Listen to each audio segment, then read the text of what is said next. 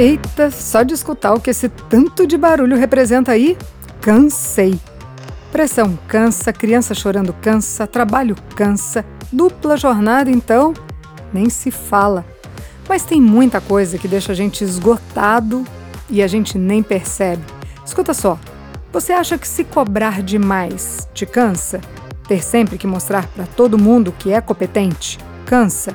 E ouvir os conselhos da mãe, da tia, da vizinha, da novela, da revista, da influencer. Todo mundo falando como criar teu filho. Ai, tem estafa mental só de pensar nisso. Você pode nunca ter parado para pensar, mas ver nas redes sociais a foto de uma mulher no puerpério desfilando de biquíni traz esgotamento mental. Acho que pior que isso mesmo é alguém te dizendo: vai lá, você consegue! Sem ao menos conhecer a sua história.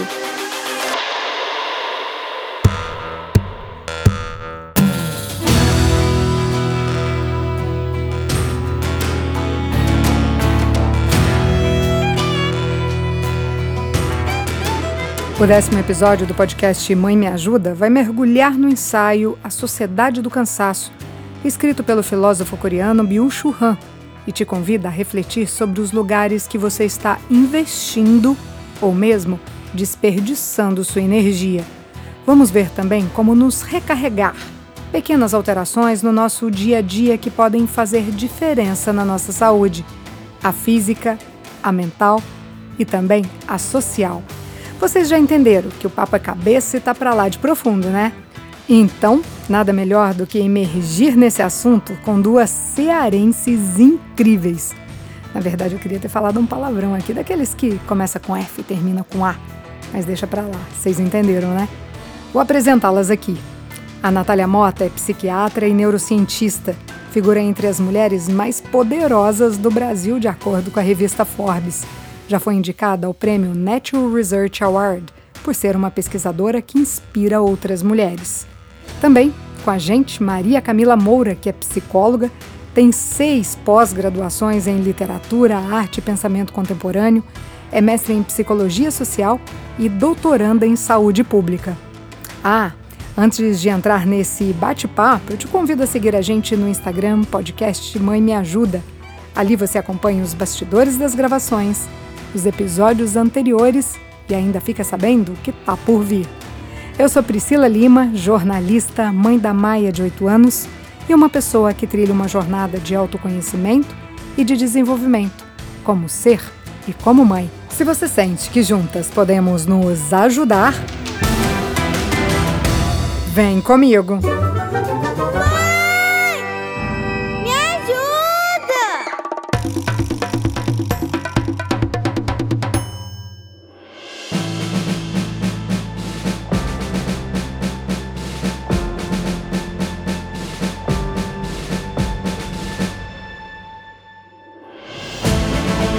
Pessoas lutam contra um sentimento de exaustão permanente. A frase é do filósofo Byung-Chul Han. O livro A Sociedade do Cansaço virou best-seller assim que foi lançado, porque o escritor conseguiu colocar em palavras o que o mundo está passando. Ele fala que antes nós todos, ou pelo menos a maioria, tínhamos a figura do chefe ou mesmo alguém sempre nos vigiando.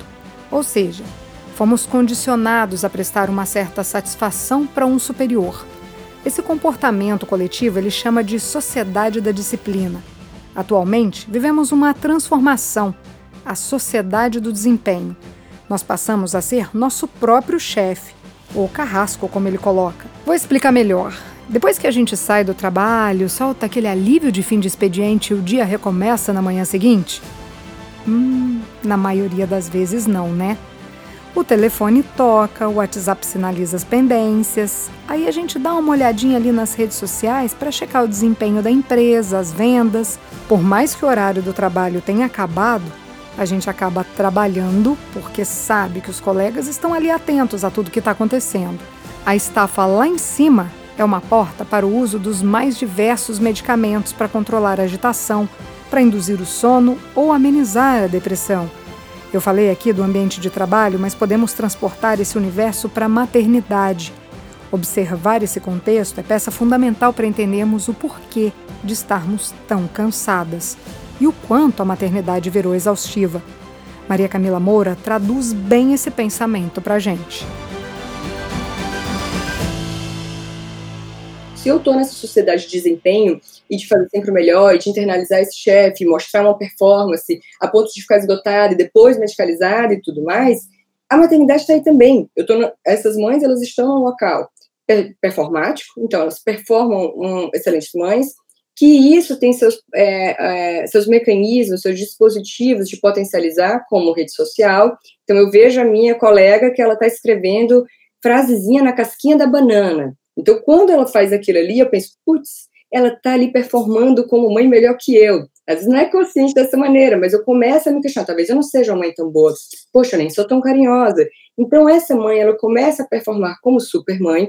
É claro, assunto maternidade é interseccionado por muitas outras variáveis. Quem é essa mãe? Né, essa mãe tem alguma questão, né, a questão de sexualidade, a questão de raça, a questão, tem muitas outras para a gente, quando existe a maternidade, né, existem maternidades. Mas, de modo geral, a maternidade, com as suas peculiaridades e interseccionalidades, vai ser atravessada por uma performatividade. Existe, né, vai levar a um, que acentua o estresse da maternidade em si. Então, essa mãe que performa, ela vai ficar extremamente cansada, é, alegoricamente a gente fala de um burnout, mas pode ser um burnout real, né? Já explico um pouco disso. A gente vê as consequências desastrosas.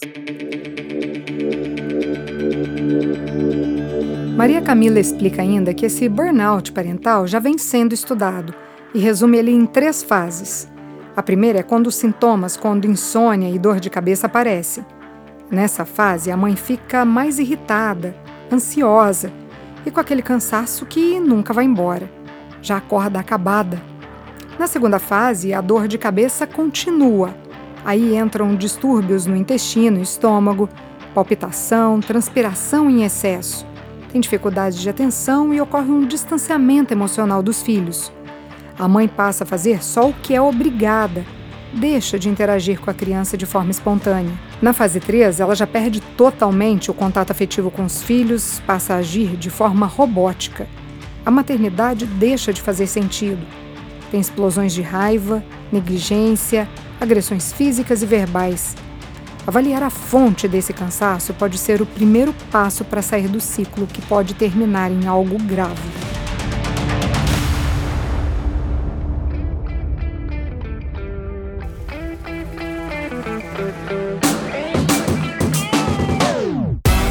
A primeira fonte que vamos falar aqui é a comparação. A vizinha é melhor mãe que eu porque faz dancinhas com os filhos, enquanto eu mal dou conta de tomar um banho em paz.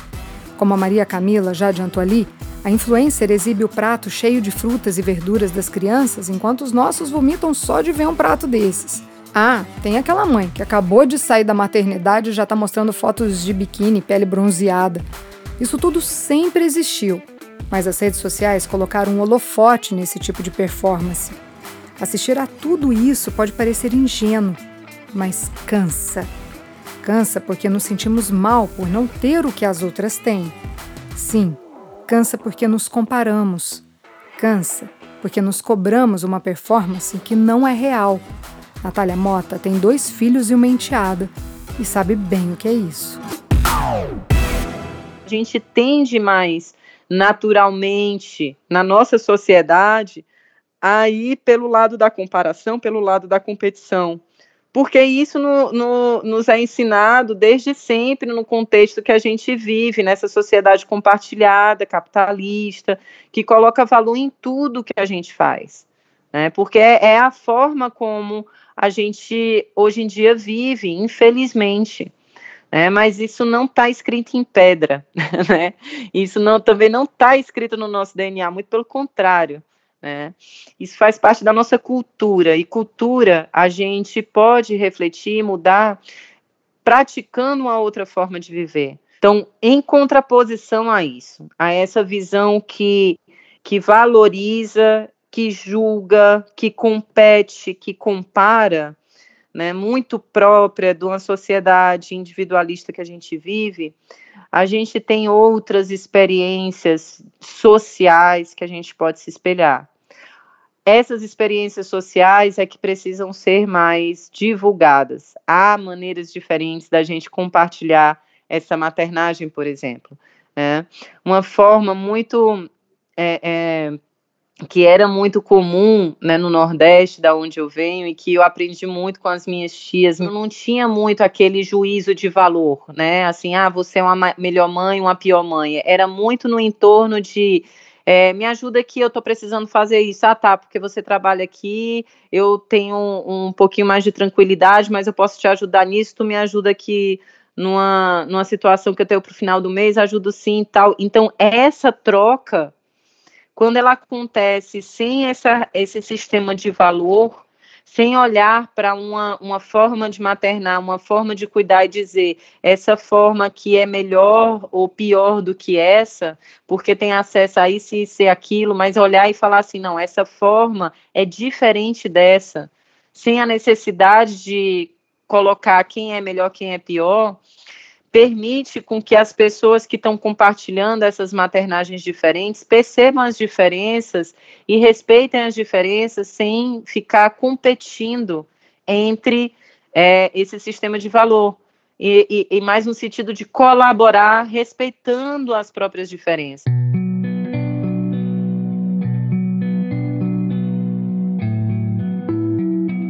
Essa competição jamais vai ter um ganhador porque cada mãe atua de acordo com uma realidade diferente. Usei essa palavra realidade porque é bom a gente sempre pensar no que é real, avaliar mesmo. Uma frase que eu gosto muito, eu acho que é do Igacé, que diz: Eu sou eu em minhas circunstâncias. Porque eu, em outras circunstâncias, eu sou o outro ser. E a gente volta para a questão do biopsicossocial. Então, imagina só, uma coisa se as minhas circunstâncias são de bonança, de rede de apoio, eu tenho liberdade para agir de certo modo, mas se a minha circunstância de sobrevivência, de, de enfim, de falta de apoio afetivo, do que seja, meu modo de ser vai ser outro, vai ser o modo de sobrevivência. Então, a nível macro-social, estamos todos em contingências semelhantes. A sociedade né, do cansaço, é, no capitalismo artista, como diz o Lipovetsky, enfim, mas, a nível microsocial, as minhas circunstâncias são completamente diferentes de outra pessoa, porque as minhas circunstâncias implicam não só é, essa parte pragmática de, é, de quem está me apoiando, quanta grana eu tenho, mas também diz da minha constituição psíquica. Eu, quais, quais são as minhas vulnerabilidades emocionais diante de certo contexto? O que, que eu aguento ou não aguento? Mais como a gente está na sociedade performática, do yes we can, essa questão é, né, você pode, o céu é o limite, não tem nada que eu deteste mais do que quando dizem que o céu é o limite. Não, meu amigo, o céu, o céu não é o limite, existem muitas coisas antes ali. Porque quando falam assim, é, a pessoa se sente que se eu não alcancei algo, é porque eu não tentei o suficiente. E a mãe, ela vai internalizar isso, ela vai ignorar as contingências internas, ela vai entender só que, ah, todo mundo passa por problema, mas a mãezinha fulana passa. Tá, mas eu sei lá, se você tem uma vulnerabilidade para certa pauta, eu sei lá se você é mais sensível com uma coisa ou outra, eu sei lá como é o seu contexto. É, é, é aquela velha história, né? A pessoa está comparando os seus próprios bastidores, cheio de sujeira, com o palco brilhante do outro em Instagram, em TikTok. É, é uma comparação injusta. O foco aqui é, sem dúvida, falar sobre os fatores psicológicos que alteram a rotina da mãe de uma forma que talvez a gente nem tenha se dado conta. Mas, ó, longe de mim querer ignorar fatores fisiológicos, como o sono interrompido, aquelas noites que a gente parece que não fecha o olho e o bebê já acorda, o choro intermitente, a amamentação, a sobrecarga dos cuidados que às vezes não encontra suporte nem mesmo no pai. Tem também a insegurança, e é nesse ponto aqui que eu quero chamar a atenção para reflexão. Esse excesso de informação que a gente vive cansa. se antigamente eu tivesse o meu médico da família, o meu médico da família me disse que eu deveria fazer assim com o meu bebê, eu iria estar, tá, eu iria tentar seguir mais ou menos a orientação daquela pessoa que estudou. Hoje em dia, como a gente não vive mais um sistema broadcasting de comunicação, ou seja, broadcasting a gente pensa TV e rádio, um emissor para vários receptores, né? A gente está nesse modelo de somos todos produtores de conteúdo, e nessa de somos todos produtores de conteúdos, teremos pessoas que é, propagam um conteúdo não confiável, e isso é óbvio. Então as pessoas começam, as mães também ficam num movimento de insegurança. Isso é certo, isso é certo, mas a médica tal falou isso, mas a fulaninha de tal, que é expert em maternidade, falou aquilo. Então tudo isso são elementos de estresse, sendo que o estresse per si, né, um, ah, a gente está aqui para entregar, faço doutorado, então vou entregar lá a tese. Existe um pico de alguém que é concurseiro, véspera de edital, existe um pico de estresse. Então, o estresse é, que passa por três fases, que não vem ao caso, ele pode ser produtivo. O problema é que o estresse crônico, como a maternidade, a pessoa vai ficar no mínimo, vamos pensar ali no, no recém-nascido mesmo, até uns 3, 4, 5 anos, totalmente dependente. Depois ainda é dependente, mas assim, aquela fase mais crítica.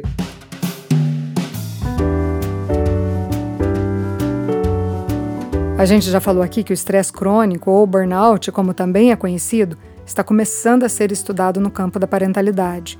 E sabe por quê? Porque raramente uma mãe consegue identificar que o maternar também é trabalho. O fato de não receber um salário ou uma gratificação não significa que não seja também uma atividade e pesada, daquelas que não tem hora para começar, terminar e muitas vezes é apenas uma das jornadas da mulher que assume outros papéis, como profissional, gestão da casa, como comprar e coordenar as funções, ou mesmo executar as atividades domésticas.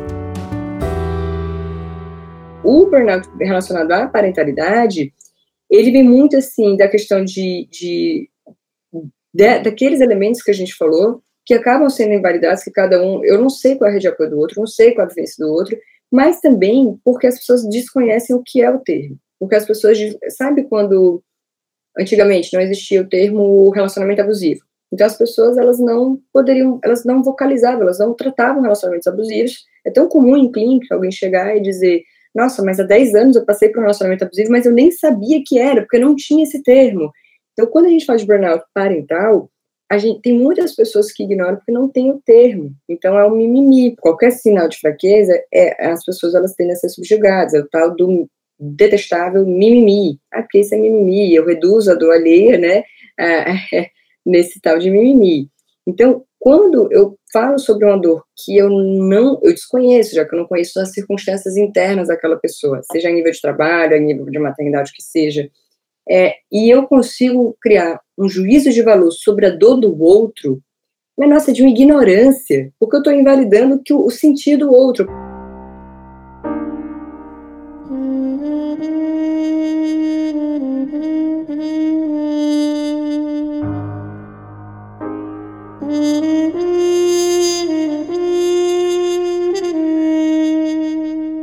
Invalidamos a dor do outro e muitas vezes até a nossa. Bill Churran fala que nessa sociedade do desempenho que vivemos existe a supervalorização do eu consigo, eu vou dar conta. Internalizamos a responsabilidade de mostrar trabalho a todo momento. Eu me lembro que quando eu tive a Maia, eu trabalhava numa redação de televisão e esse ambiente, mesmo que de forma indireta, me cobrava estar atenta o tempo todo eu tinha que estar conectada com tudo o que estava acontecendo no mundo, todas as notícias. Então, mesmo quando eu estava de licença maternidade, sentia a necessidade de ler todos os jornais, revistas, twitters. No WhatsApp da empresa, checava o que estava acontecendo a cada 15 minutos. Não, não tinha qualquer necessidade. Tinha um hábito e a minha ignorância. Eu não fazia ideia que ficar ali colada nas notícias me gerava comparação porque dentro da minha cabeça eu estava perdendo oportunidades que os outros estavam aproveitando. Me gerava estresse pelo excesso de informação. Me gerava culpa por estar cansada quando tinha que estar disposta para aquele ser que tinha acabado de nascer. Eu sentia o esgotamento, mas achava que era só o sono picado, a amamentação dolorida e tumultuada. Pensava que vinha daquele corpo que ainda se recuperava de uma cirurgia, mas em momento nenhum Senti que aquele comportamento que eu mesma estava gerando poderia colaborar com o estresse daquela fase. Vou ser sincera, até ler A Sociedade do Cansaço, nenhum desses pontos haviam entrado no meu radar. E acredito que muitas mães, ou melhor, toda uma sociedade não para para refletir sobre isso. Prova disso é o que o filósofo chama de sociedade do doping, o que seria a consequência dessa estafa que a gente está vivendo.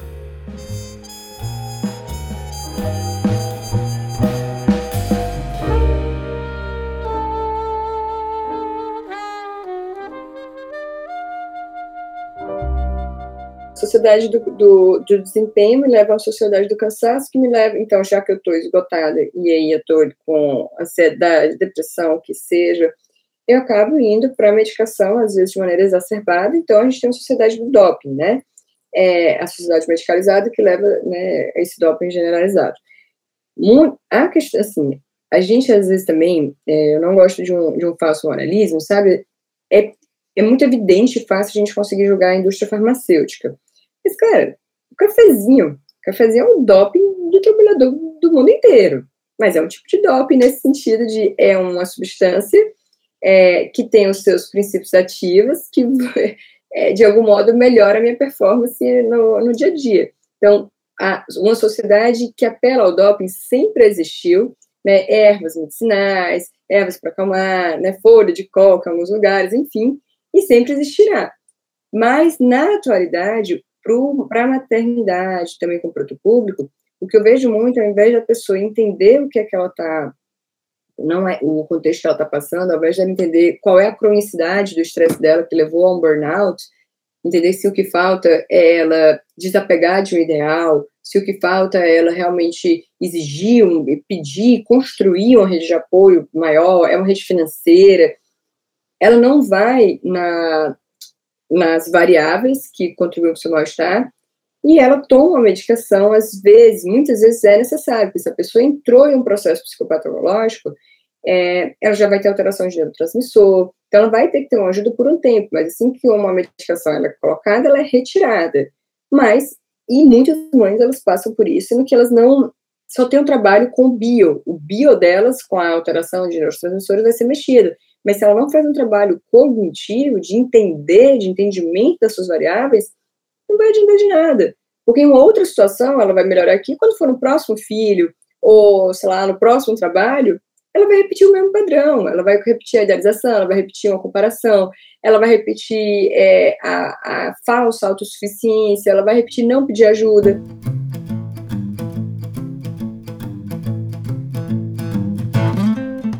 Se a gente não olhar para isso, cansaço acaba formando um ciclo de comportamentos reativos. Então, um exemplo só para a gente né, é, tornar mais claro, se de repente eu tô aqui, eu tenho uma enxaqueca, bio, é da minha história bio, essa enxaqueca me deixa com raiva, me deixa é, é, mal, é, da esfera psico, é, e essa, por eu estar mal com raiva, eu dou uma patada aqui no meu filho, na minha esposa, em quem seja. Isso é social. Por outro lado, também, se eu briguei com meu filho porque ele não estava ali querendo aceitar os limites, enfim, da civilidade naquele momento, é um, é um briga da esfera social. Essa esfera social pode me deixar com muita raiva. E às vezes eu fico com tanta raiva que eu fico com dor de cabeça de tanta raiva. Mas aí vem a pergunta: como encerrar esse ciclo? Como sair da roda? A doutora Natália já passou por esses questionamentos. Por trabalhar com pesquisa científica, ela sempre trafegou por eventos onde a maioria das pessoas era homens. Quando o filho mais velho dela, o Ernesto, era pequeno, ela viajava para diversos países com ele no colo e fala que os espaços não são preparados para receber mães.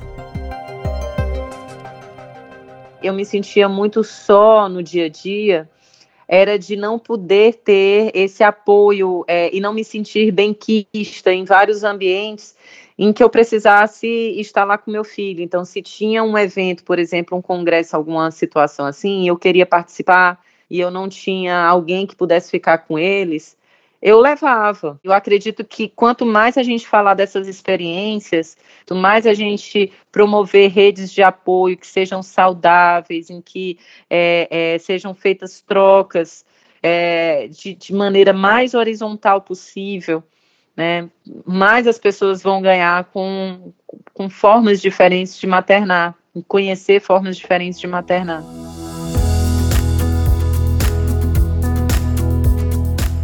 Num desses eventos internacionais que ela participou, ofereceram um lugar onde ela pudesse deixar o filho, uma espécie de creche.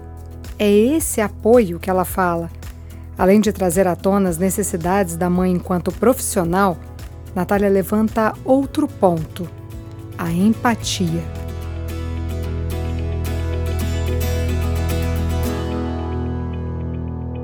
Isso é algo que eu acho que é, é, é algo que pode ser sutil naquela, naqueles mínimos comportamentos que a gente tem, por exemplo, hoje em dia, com uma amiga que está entrando, por exemplo, teve o primeiro bebê agora, entrando nesse mundo, descobrindo essas madrugadas, né, que são tão tão intensas e que para uns são mais intensas do que para outros, né? E entendendo que nesse lugar muitas vezes você não precisa aconselhar, você não precisa dizer uma forma, ah, isso funcionou para mim, isso pode ter funcionado para você, legal. Mas muitas vezes quem está passando por aquilo pela primeira vez está querendo entender a, a sua própria forma de se sentir confortável com aquela situação. Então, muitas vezes essa primeira ajuda é só escutar, é só escutar, e perceber essas diferenças. Como é que está sendo para você? Como é que está sendo para o seu bebê? O que é que você está percebendo disso? Numa, numa dessas, vai lá e lava a louça, sabe? Varre o chão da casa da, da amiga, sabe? Enquanto você está só escutando ela. Escuta até ela dormir, tirar um cochilinho. Não precisa aconselhar muitas vezes, sabe? Esse é o apoio que é o apoio colaborativo não é um apoio de competição, não é um apoio que te coloca numa posição hierárquica de que algumas mães sabem mais que outras.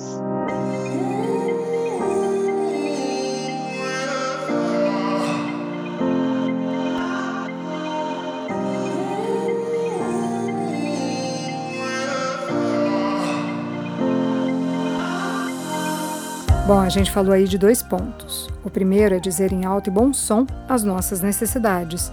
O outro é procurar ajuda, um apoio, nem que seja fora da família. E quando nós formos esse apoio, evitar conselhos. Só a escuta é suficiente. Outra forma de trazer mais tranquilidade para essa rotina é a contemplação. Essa é a proposta do Bill Churran. Mas o que seria essa contemplação? Maria Camila Moura nos ajuda a compreender.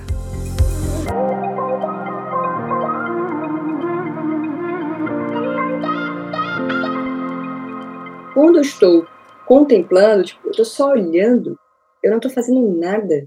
Eu estou, às vezes, olhando meus filhos brigar, eu não estou interferindo. Não pode, não pode fazer isso. Deixa eu olhar que arte que ele vai fazer. E contemplar, as pessoas é, pensam que contemplar é no sentido é 100% meditativo. A meditação também tem uma série de benefícios, fica para outro dia, mas o contemplar é o, é o, é parar de agir, de eu interferir, eu fazer algo sem ser um, um viés utilitarista. A nossa sociedade está o tempo todo com um viés é, utilitarista. Eu vou contemplar a brincadeira dela, a maneira que ela articula os bonequinhos dela, a maneira que ela as vozes que ela faz para um boneco, depois para outra, é isso, é no cotidiano. A gente, a, a, o que mata a gente é cotidiano, também o que salva é cotidiano. Então, as ferramentas para potencializar ou para pequenar a gente estão no cotidiano. Claro, ia ser maravilhoso. Eu sou minha circunstância. Se eu tivesse a circunstância de poder ir para um ashram maravilhoso, ficar lá meditando, fazendo em exercícios de respiração, ótimo, mas a realidade não é essa. Então, na nossa realidade, é possível ter essas brechas de contemplação, é possível ter movimentos não performáticos, em que eu vou gostar de algo sem querer me especializar naquilo. Eu gosto de vinho, mas eu não vou querer estudar sobre vinhos. Eu gosto de dançar, então meu corpo vai mexer, não preciso me aprofundar às vezes. É preciso também, eventualmente, parar desse utilitarismo e só viver um pouco. Ok, tô vendo. E a meditação é mais ou menos isso, né? Os pensamentos vêm e eu só deixo eles passarem, eu não me identifico com eles. Então eu vou olhar minha filha fazendo algo, tentando só olhar, sem estar julgando, tá certo, tá errado, lá no futuro, não, deixa eu olhar cinco minutos a minha filha. Isso é finir, é o suficiente para hoje, né? A gente não tolera mais tanto o tédio, né? O não fazer nada o se permitir passar um dia, né, olhando para para o teto e pensando o que é que eu vou fazer hoje. E a gente não permite esses momentos de ócio para as próprias crianças. Né? Então tem toda uma agenda, faz aula disso, faz aula daquilo, e, e tem esse, esse, esse esporte e tudo mais, e, e, daí então vai, tem duas horinhas de tela no máximo, e daí vai, escova os dentes, vai dormir. É, se a gente não promove esse momento para as crianças, a gente muito dificilmente vai promover esse momento para a gente mesmo. E isso faz falta. Porque são nessas horas que a gente se conhece. São nessas horas que a mente divaga e a gente percebe assim, para onde é que ela foi? Né? O que é que ela quer hoje?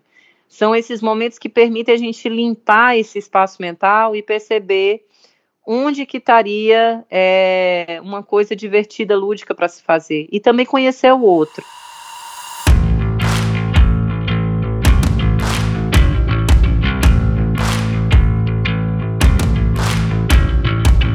Tem um outro ponto que eu não mencionei aqui, mas também é bem propagado na sociedade do desempenho. É a multitarefa. Fazer várias coisas ao mesmo tempo é um convite ao cansaço. E os cientistas alertam que é ineficiente, não serve para nada, já que o cérebro só consegue focar em uma atividade por vez. Só esse tópico aqui daria um outro podcast. E foi justamente isso que a gente fez. A multitarefa é assunto do nosso próximo episódio e temos o prazer de receber a apresentadora de um dos maiores podcasts do Brasil, a jornalista, estudiosa do tema e instrutora de Mindfulness, Regina Gianetti. A gente tenta acompanhar tudo que está acontecendo, é, isso nos acelera internamente, né? Acelera o, o nosso cérebro, acelera a nossa mente. Você está você tá sempre numa corrida contra o tempo, né? Provoca agitação mental, que por sua vez, né? Ansiedade. Ficamos por aqui?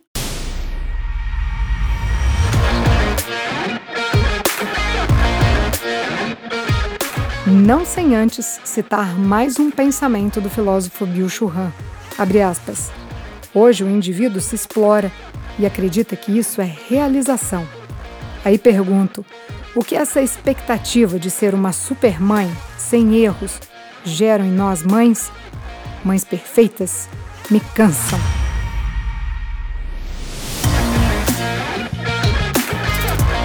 A edição de som é de Tadeu Jardim. Essa é uma produção Estúdio Fita. Eu sou Priscila Lima e a gente se vê no próximo episódio. E aí, vamos descansar?